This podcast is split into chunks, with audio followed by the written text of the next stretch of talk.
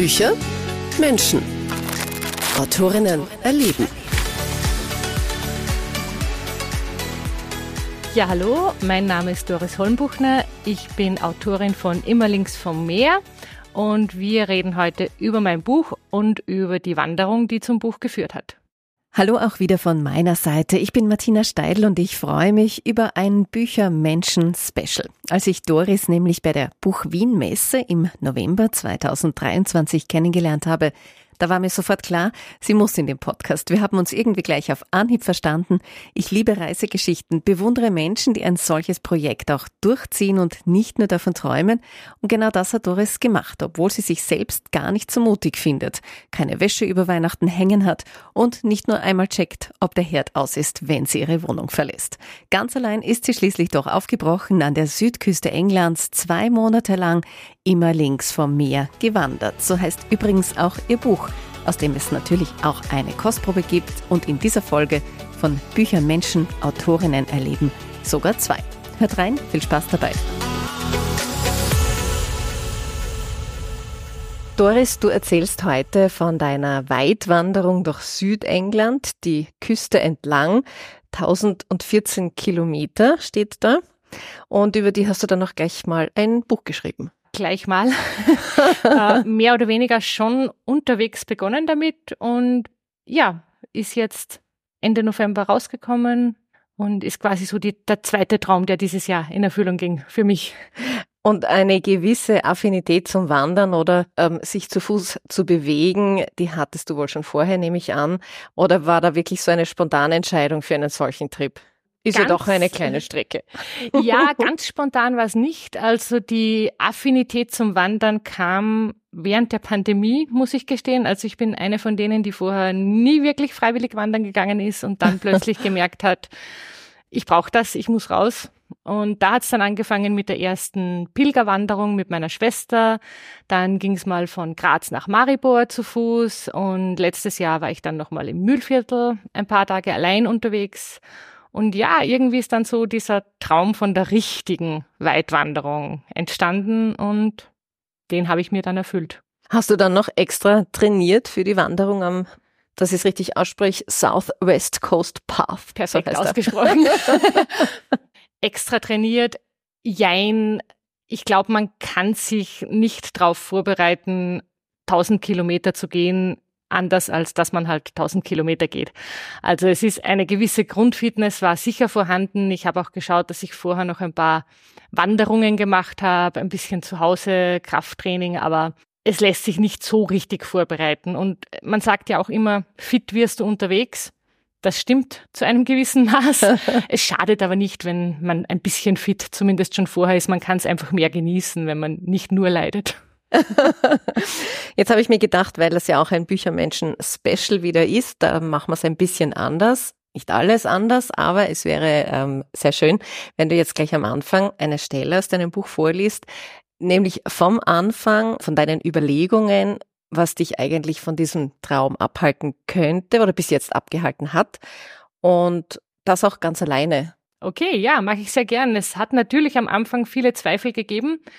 Viele sagen ja, du bist zu mutig, dass du das allein machst. Und da widerspreche ich dann immer gern, ich bin nicht so mutig und das habe ich auch im Buch so aufgeschrieben. Okay, bitteschön.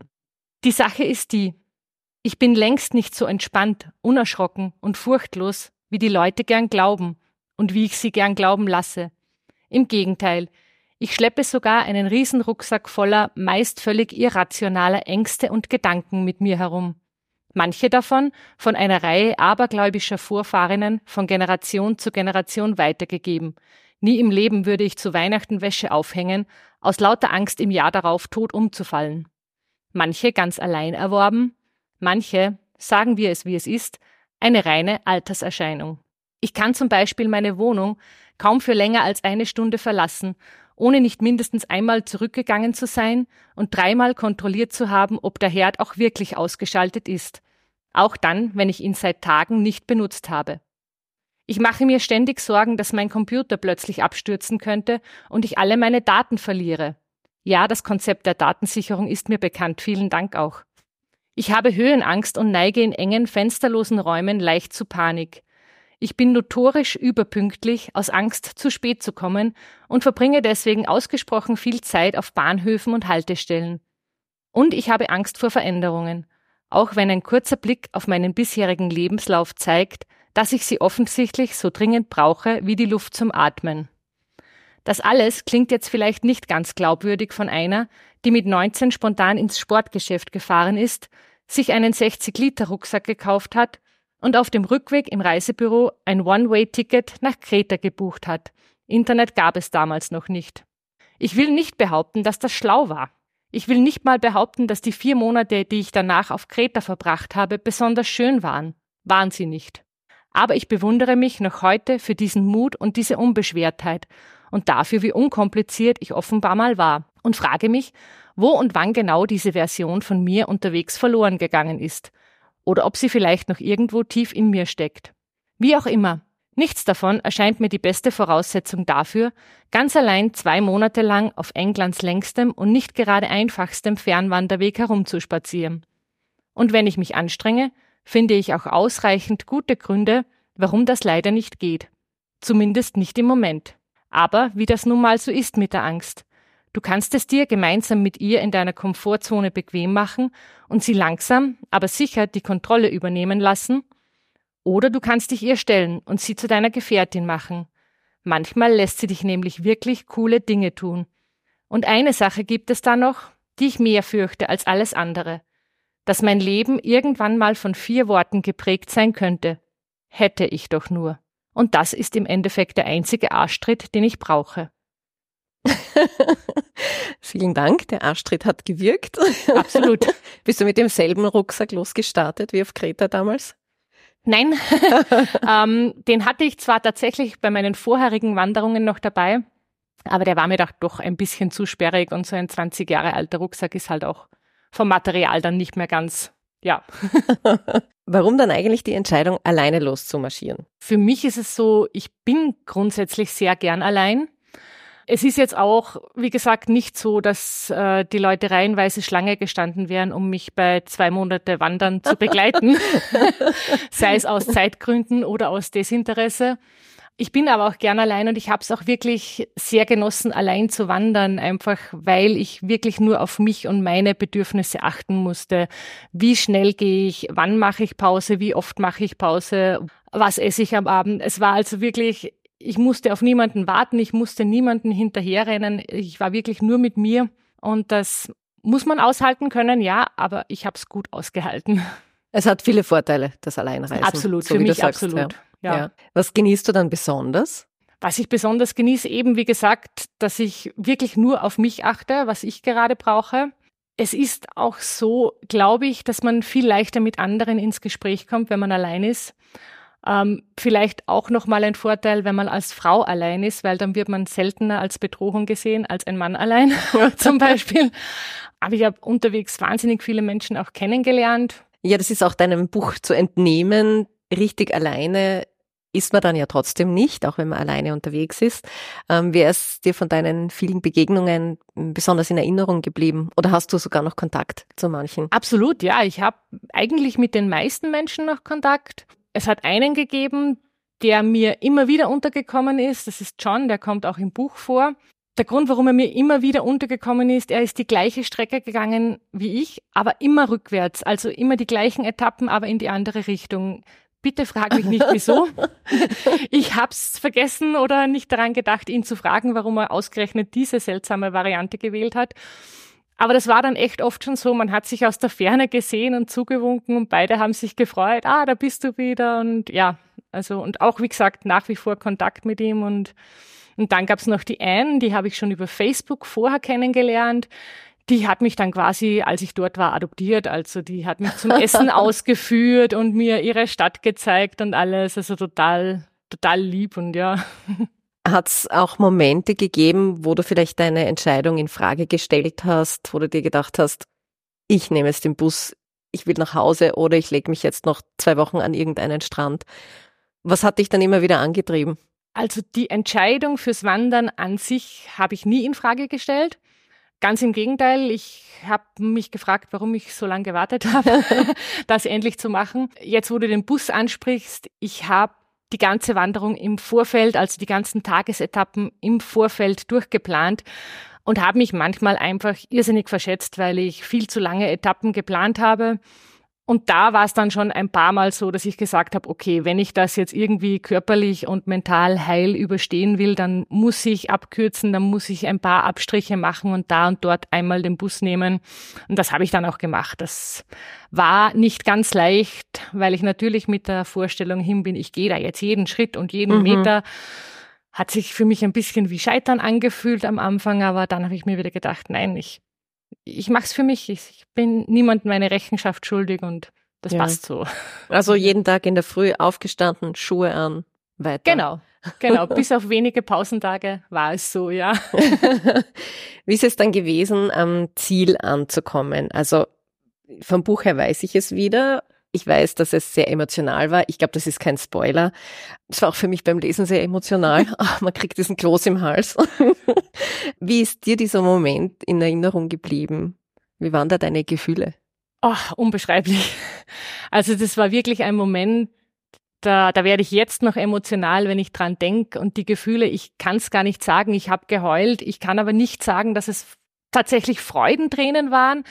Es war ein bisschen Traurigkeit dabei, dass es jetzt vorbei ist. Es war ein bisschen Unglauben dabei. Boah, ich habe es jetzt echt gemacht. Ich bin jetzt da. Ja, stolz. Ich war so, ja, man fühlt sich so unbesiegbar. Ich war da wirklich dort und habe mir gedacht, so, und jetzt hält dich nichts mehr auf. Jetzt, wenn du das kannst, du kannst alles machen im Leben. Also, huh. ja. und, und hält dieses Gefühl noch an? Hat dich diese Reise nachhaltig geprägt? Ja, lustigerweise hatte ich gestern gerade den Gedanken, ich habe im Buch ja die Reise oder den Path auch so ein bisschen mit einer Liebesgeschichte verglichen. So, man verliebt sich und man schaut mal, ob es überhaupt was Ernstes wird. und gestern hatte ich so das Gefühl, ah ja, es fühlt sich jetzt auch wirklich an, so, so wie ein bisschen Liebeskummer, wenn ich dran denke. Und dann scroll ich wieder durch die Fotos ja. und höre irgendwie hm. sentimentale Musik und oh, ich vermisse dich und ich wäre gern wieder dort. Also ja, das Gefühl nimmt man auf jeden Fall mit und, und ist auf jeden Fall noch da. Und ich rufe es mir auch immer wieder in Erinnerung, dass es einfach ja, großartig war. So soll es sein. Vielleicht zum Buch selbst. Du hast ja während deiner Wanderung schon mitgeschrieben und man hat das Ganze auch auf Social Media mitverfolgen können. Ähm, hast du auch von vornherein geplant, dass daraus ein Buch entsteht? Jein, ja, vielleicht, ich weiß es nicht. ähm, grundsätzlich ist es schon so, dass ich immer schon gesagt habe, ich würde gern mal ein Buch schreiben. Ich habe mir auch irgendwie gedacht, okay, das würde einen guten Rahmen dafür geben. Jetzt bist du hier. Und jetzt bin ich hier, ja. hab dann aber, also ich, wie gesagt, ich habe unterwegs schon sehr viel mitgeschrieben, was ich sowieso mache, ähm, einfach für mich auch als Erinnerung. Und als ich dann wirklich angefangen habe, das zusammenzuschreiben, ja, waren halt wieder so Zweifel da, so, ja, es gibt Wanderbücher, wie Sand am Meer, wer will da ausgerechnet deins noch? Also ich war mir lang nicht sicher, mache ich es wirklich oder veröffentliche es wirklich und ja, im Endeffekt habe ich es dann gemacht. Ja, war das Manuskript dann relativ schnell fertig dafür? Es war relativ schnell fertig. Also die Leute sagen immer, boah, Wahnsinn, erst im Mai, Juni warst du unterwegs und jetzt ist das Buch schon da. Aber das liegt eben auch daran, dass ich sehr, sehr viel handschriftlich schon hatte und im Endeffekt nur, und ich sage das jetzt nur bewusst unter Anführungszeichen, dem Ganzen noch den Rahmen geben musste und das ein bisschen ausformulieren und mhm ja, für andere schöner lesbar machen, sage ich jetzt mal. Ja, du hast dich ja auch bewusst dafür entschieden, das Buch dann im Self-Publishing mit der Buchschmiede herauszugeben. Genau. Warum? Weil ich sehr eigenwillig bin. also für mich war irgendwie klar, wie soll das Cover aussehen. Ich wusste zum Beispiel, ich will eine Illustration am Cover und kein Foto, wie es bei mhm. Wanderbüchern oft häufig üblich ist.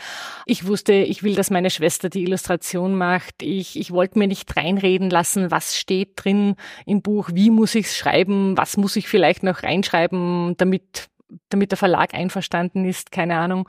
Das war einer der Gründe, dass ich einfach gesagt habe, das ist jetzt mein Projekt und ich will es so machen, wie ich es mache.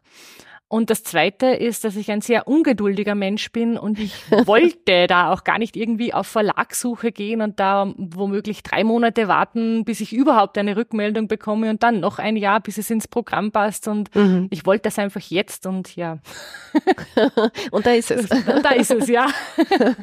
Das Schreiben an sich, das liegt dir. Das machst du ja auch in deinem Brotberuf eigentlich. Genau. Viel. Genau, also ich bin Übersetzerin und Texterin, bin eigentlich aber übers Schreiben zu dem Beruf gekommen, weil ich immer schon mit Schreiben was machen wollte. Ich habe als Kind quasi schon Geschichten aufgeschrieben, habe aber dann festgestellt, du musst erst mal was schreiben, damit du auch damit leben kannst oder davon leben kannst. Das war dann irgendwie so die Hürde.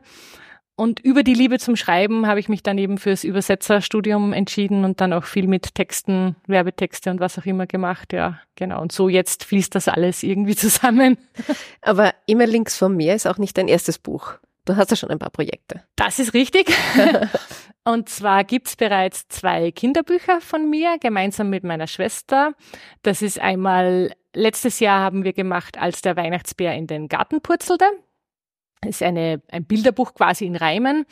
Und dieses Jahr haben wir rausgebracht ähm, das Buch von der kleinen Lerche, die gern ein Christbaum werden wollte. Also auch so ein bisschen in die Richtung, dass man halt an seine Träume glauben muss, auch wenn es vielleicht nicht sehr realistisch sind. Wo bekommt man die Bücher? Die kann man dann online bestellen oder? Die Kinderbücher kann man direkt bei uns bestellen. Das Wanderbuch Immerlings vom Meer ist dann auch im Buchhandel erhältlich, ja. Und ist das Thema Weitwandern jetzt für dich abgehakt? So, check jetzt was ganz anderes, nächstes Projekt, nächstes Abenteuer oder halten die Schuhe noch? Ah, die Schuhe halten nicht mehr, die habe ich schon nachgekauft. Die waren am Ende nach der Wanderung. Das Thema ist absolut aktuell, ja, und ich habe jetzt auch äh, schon ein Zelt gekauft und einen Schlafsack gekauft und äh, unzählige Reiseführer bestellt und plan schon nächstes Jahr, wann könnte ich wo hin. Und ja, also es ist, ich habe auf jeden Fall Blut geleckt, wie man so schön sagt. Und yeah. ich will, ich will auf jeden Fall wieder was machen und wieder länger und weg und ja. Und in welche Richtung? Ähm, derzeit geht die Tendenz ganz stark nach Schweden. Oh, herrlich. Mhm aber nicht im Winter. Nein, nicht im Winter. ich habe einen Sommerschlafsack. Also. okay. Ähm, vielleicht, bevor wir noch eine kleine Kostprobe bekommen, kannst du uns ein paar Learnings von deiner Reise vielleicht nennen? Zum Beispiel, was das Recherchieren für so einen Weitwanderweg betrifft oder auch das Packen, welche Überraschungen das englische Wetter so bereithält. Wie bist du das angegangen? Ja, die größte Überraschung, die das englische Wetter für mich bereitgehalten hat, war, dass ich fast sechs Wochen Sonne hatte. damit war nicht zu rechnen. Bezüglich Recherchieren, Packen, bei mir war es eben so, ich habe mich bewusst gegen Zelt entschieden für diese erste große Wanderung. Ich habe alle Unterkünfte im Voraus gebucht, was auch durchaus sinnvoll war, wenn man im Juni in Cornwall unterwegs ist, was ja auch bei den Briten selbst eine sehr beliebte Urlaubsregion ist. Mhm. Das hat schon sehr viel Zeit und Aufwand gekostet. Also da bin ich wirklich den ganzen Jänner quasi mit äh, Reiseführer und Google Maps und ich weiß nicht was, Buchungs-Apps vorm Laptop gesessen, habe jeden Abend wieder mal drei Unterkünfte oder so gebucht. Ja, und das Packen, das ging eigentlich relativ einfach, weil wie gesagt, ich war schon mal auf einer Zehntageswanderung und ob du jetzt zehn Tage unterwegs bist oder zwei Monate, da ändert sich nicht massiv viel vom Packen her. Also das ist relativ relativ gleich, was du da brauchst. Und ich habe dann einmal, glaube ich, im Februar meinen Rucksack Probe gepackt, um zu sehen, ob alles reinpasst und habe gesehen, okay, das passt, das geht sich aus. Und Wie schwer war der dann zusätzlich? Inklusive Wasser und Snacks um die 10 Kilo. Ja. Also ich glaube, ohne Wasser und ohne, ohne irgendwas Zusätzliches hatte ich so sieben Kilo mit ja, Kleidung und was man so braucht. Ja. Was war überflüssig, so jetzt im Nachhinein gesehen? Einiges. also, was ich sicher kein einziges Mal verwendet habe, war Trockenshampoo, das ich mir noch eingebildet habe, dass ich brauche, habe ich nicht gebraucht. Ich habe meinen Selfie-Stick nur zweimal rausgeholt, den ich, von dem ich geglaubt habe, ja, da werde ich sicher tolle Aufnahmen machen, aber nein, hatte ich dann keine Lust dazu. Ja, gewisse Sachen so wie Regenjacke, die habe ich zwar selten gebraucht, aber die, auf die kann man nicht verzichten. Mhm. Die muss trotzdem mit, auch wenn man es nicht braucht. Besser so als umgekehrt. Also es, es lässt sich sicher noch optimieren. Du hattest auch einen E-Reader im Gepäck. Ach, warum natürlich. keine Bücher? Okay, also, erklärt sich von selbst. Aber was war drauf gespeichert? Was hast du so für Lesevorlieben? Es war lustigerweise gar nichts drauf gespeichert, weil ich den E-Reader hauptsächlich Damit nutze. Damit er leichter ist. genau. Nein, ich nutze den hauptsächlich über die Bücherei. Ich bin da sowohl in Graz als auch in Wien Mitglied und habe mir dann immer so je nach Lust und Laune die Bücher runtergeladen. Als erstes war mal drauf irgendein Cornwall-Roman, weil ich mir gedacht habe, also es ist eigentlich normal nicht so mein hm, Beuteschema, aber ich habe mir gedacht, jetzt fahre ich dorthin, jetzt muss das her. Und lustigerweise am Schluss habe ich dann gelesen, vielleicht hat sich das auch durch die Reise so ein bisschen ergeben, von Glennon Doyle Untamed Stop Pleasing, Start Living. Ah. also wo es halt auch so ein bisschen um die Selbstverwirklichung geht. ja, ganz unterschiedlich. Also Lesevorlieben sonst sind von Thriller über Fantasy alles. Hast du dann noch Elan gehabt zum Lesen? Hast du noch Zeit gefunden oder warst du dann wirklich jeden Abend umfallen und ah, Ende? Zeit, ja. Ich habe aber schon gemerkt, dass einfach also es geht wirklich in erster Linie relativ anspruchslose Lektüre, weil man einfach den ganzen Tag so viel Eindrücke schon zu verarbeiten hat und so viel am Abend dann noch irgendwie, ja, man reflektiert dann oder schreibt vielleicht selbst noch ein bisschen und dann darf es nichts mehr sein, was, was noch fordert. Das muss dann so zum drüber streuen ja. quasi gehen, ja. Hast du viele Fotos gemacht? Oh, über tausend. Hm. Super ist ja auch deine Packliste zum Schluss im Buch, so jetzt als Hilfestellung. Ist sehr praktisch. Und ja, auch Fotos sind drinnen und äh, man kriegt wirklich Lust, selbst loszulegen.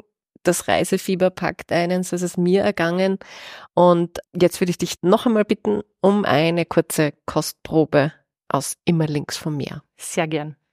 Etwas später stoße ich mitten am Weg auf ein Pärchen, das aussieht, als würde es einen Baum filmen, aber weit gefehlt. Wir versuchen herauszufinden, welche Vögel hier zu hören sind, erklärt mir der freundliche ältere Herr ungefragt, als ich an ihm vorbeigehe. Vielleicht hat er meinen verwunderten Gesichtsausdruck bemerkt.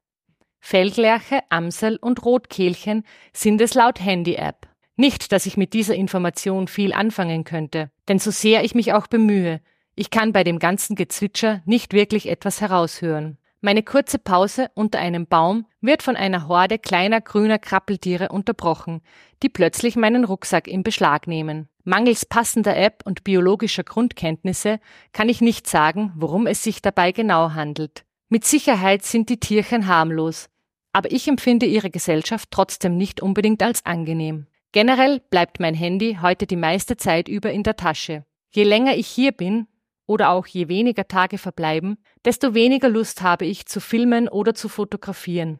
Desto mehr möchte ich das alles einfach für mich behalten, mit allen Sinnen aufsaugen, vor meinem inneren Auge abspeichern, die bunte Wiese aus Wildblumen, direkt neben dem Path, die vom Wind krummen Bäume, das Segelboot in der Ferne. Viel zu viele Eindrücke jeden Tag, um sie tatsächlich alle zu behalten. Aber trotzdem versuche ich es mit aller Kraft und manche Momente oder Emotionen lassen sich ohnehin nicht mit einer Kamera ablichten. Mittlerweile bin ich nicht mehr nur untertags am Path unterwegs, sondern träume auch nachts davon. Und je näher mein Ziel rückt, umso nervöser werde ich. Umso öfter erwische ich mich dabei, wie ich online nach anderen Weitwanderwegen suche. Oder wie ich meinen Kontostand überprüfe und im Kopf überschlage, wie lange mein Geld wohl reichen wird, wenn ich gleich jetzt alles stehen und liegen lasse und einfach weitermache. Ich muss an Graham denken, dem ich auf Facebook folge und der sich mittlerweile auf seinem vierten Through-Hike des Path innerhalb von zwölf Monaten befindet. Als er das letzte Mal von Minehead nach Poole gegangen ist, hat er dort seine Reise nicht etwa wie vorgesehen beendet, sondern kurzerhand beschlossen, umzukehren und den ganzen Weg noch einmal zurückzugehen. Verrückt, dachte ich, als ich das erste Mal davon gehört habe. Völlig verständlich, denke ich mittlerweile. Am liebsten würde ich es ihm gleich tun. Ich will nicht aufhören. Tatsächlich habe ich vorm Aufhören genauso viel Angst, wie ich vorher vorm Losgehen hatte.